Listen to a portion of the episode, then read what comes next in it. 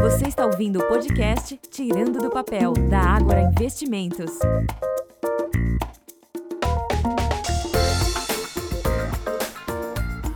Olá pessoal, sejam bem-vindos a mais um Tirando do Papel. Sou Eduardo Reis Filho do time educacional da Agora Investimentos e hoje estamos dando continuidade à nossa trilha sobre fundos de investimentos imobiliários. E está conosco aqui a Gabriele Sola Sanches. Tudo bem, Gabi? Oi, Eduardo, tudo bem com você? Tudo ótimo, graças a Deus. Gabi, no nosso bate-papo aqui, nós falamos no programa anterior sobre o que é um fundo de investimento imobiliário, falamos sobre as classes dos fundos. Eu quero que você faça para a gente aqui um resumo bem rapidinho para a gente ir para o próximo tópico aqui ou para o programa de hoje. Beleza, Edu. Então, no programa anterior, nós explicamos o que é um fundo imobiliário é, como que funciona a sua gestão, então como que o dividendo ele chega ali até a conta dos cotistas, né, que são através dos aluguéis que os inquilinos passam para a gestão e a gestão repassa para os inquilinos. É, nós explicamos cada classe dentro dos fundos imobiliários. Então, então, os fundos de tijolos, dentro dos fundos de tijolos, nós temos aquelas subclasses, então, os shoppings, as lajes corporativas, as faculdades, os galpões logísticos. Também abordamos so sobre os fundos de CRIs, né, que são os fundos de papel, que é onde o gestor ele investe em títulos de renda fixa ou títulos de crédito, como por exemplo CRI ou LCI, que tem também uma correlação ali com a renda fixa.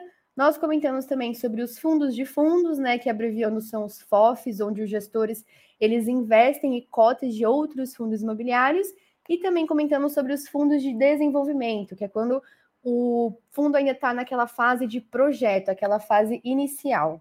Muito bem, então foi uma introdução aqui para a gente chegar até o programa de hoje. Eu já vou fazer a primeira pergunta aqui do nosso programa, do número 2 aqui do nosso programa de hoje.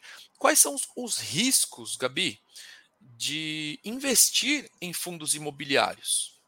Quando a gente fala de riscos em fundos imobiliários, é importante a gente separar né, o risco do, da classe de papel e o risco da classe de tijolo, porque como tem características diferentes, os riscos também são um pouco diferentes.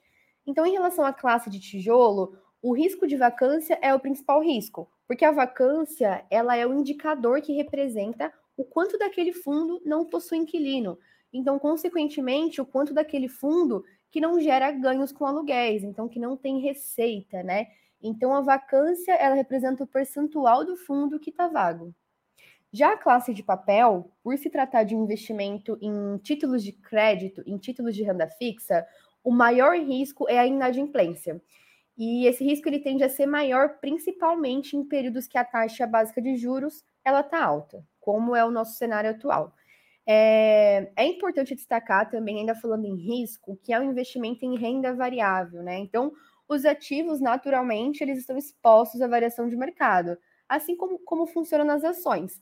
Mas assim, de modo geral, os fundos imobiliários eles possuem bem menos oscilações do que as ações, é, que pode ser até um investimento bem atraente para investidores com perfil a partir de moderado, por exemplo. Muito bom. Então, assim, vale a pena a gente resgatar essa temática, porque todo investimento tem a questão do risco, né? E você falou muito bem, o investimento em fundos imobiliários trata-se da renda variável, então nós estamos expostos aos preços de mercado, da oscilação de preços, isso é muito legal. E gostei também, se falando da, da vacância, né? Que na verdade, vamos pensar num exemplo de um shopping, vai, ô Gabi. Eu estou investindo num fundo de shopping. Qual seria o exemplo de vacância na prática? Bom, então vamos supor que um shopping ele tem ali diversas lojas, então vamos supor que a gente tem uma vacância ali de 50% naquele fundo de shopping. Então o que, que significa?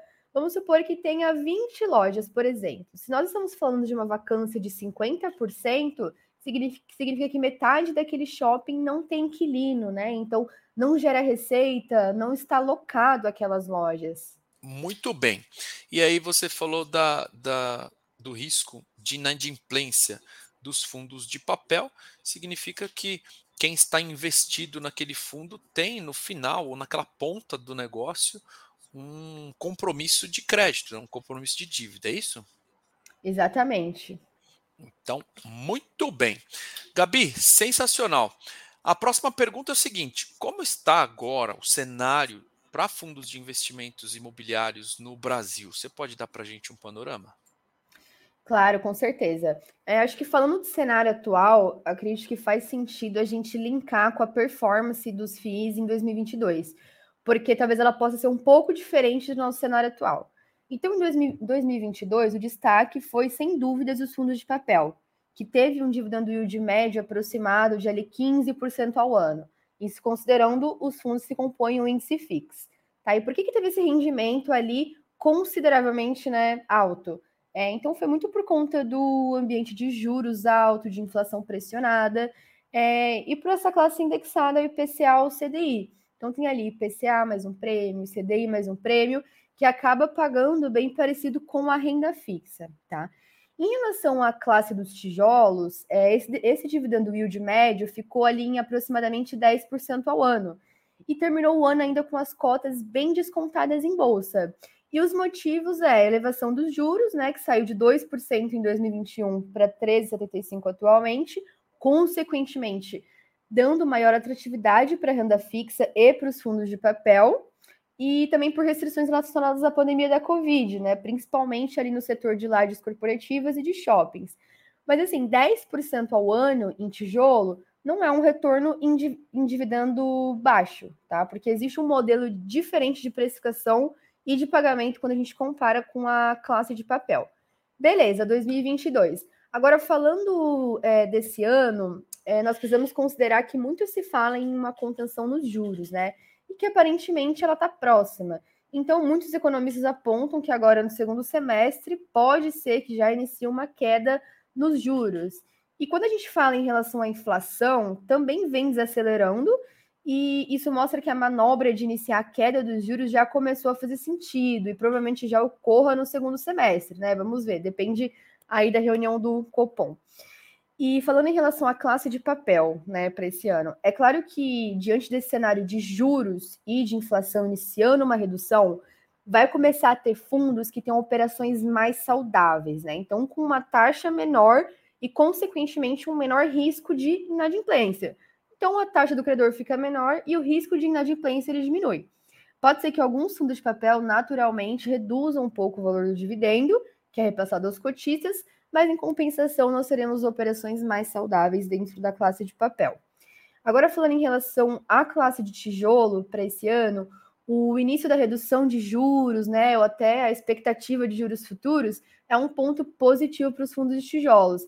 Então já teve algumas classes que começaram a reagir, por exemplo, né, falando em relação à cotação, como logístico e como shoppings, principalmente.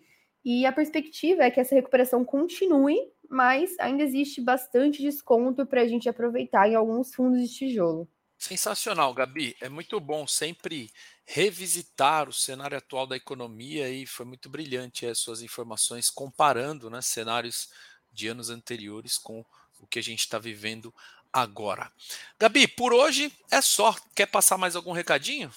Edu, muito obrigada pelo convite e queria falar para quem está ouvindo, qualquer dúvida, os assessores da Água estão à disposição e nós aqui também estamos à disposição. Muito bom. Então nós estamos aqui terminando hoje o nosso segundo podcast sobre fundos imobiliários aqui da Trilha. Nós teremos ainda o próximo. Continuem ligados nas nossas programações. Acessem lá agoraacademy.com.br para você entender um pouco mais dos nossos conteúdos de educação financeira e investimentos. E se quiser encontrar os fundos imobiliários para investimentos, basta acessar agorainvestimentos.com.br. Um grande abraço a todos e até o próximo Tirando do Papel. Tchau, tchau. Um abraço, Edu. Um abraço a todos. Tchau, tchau.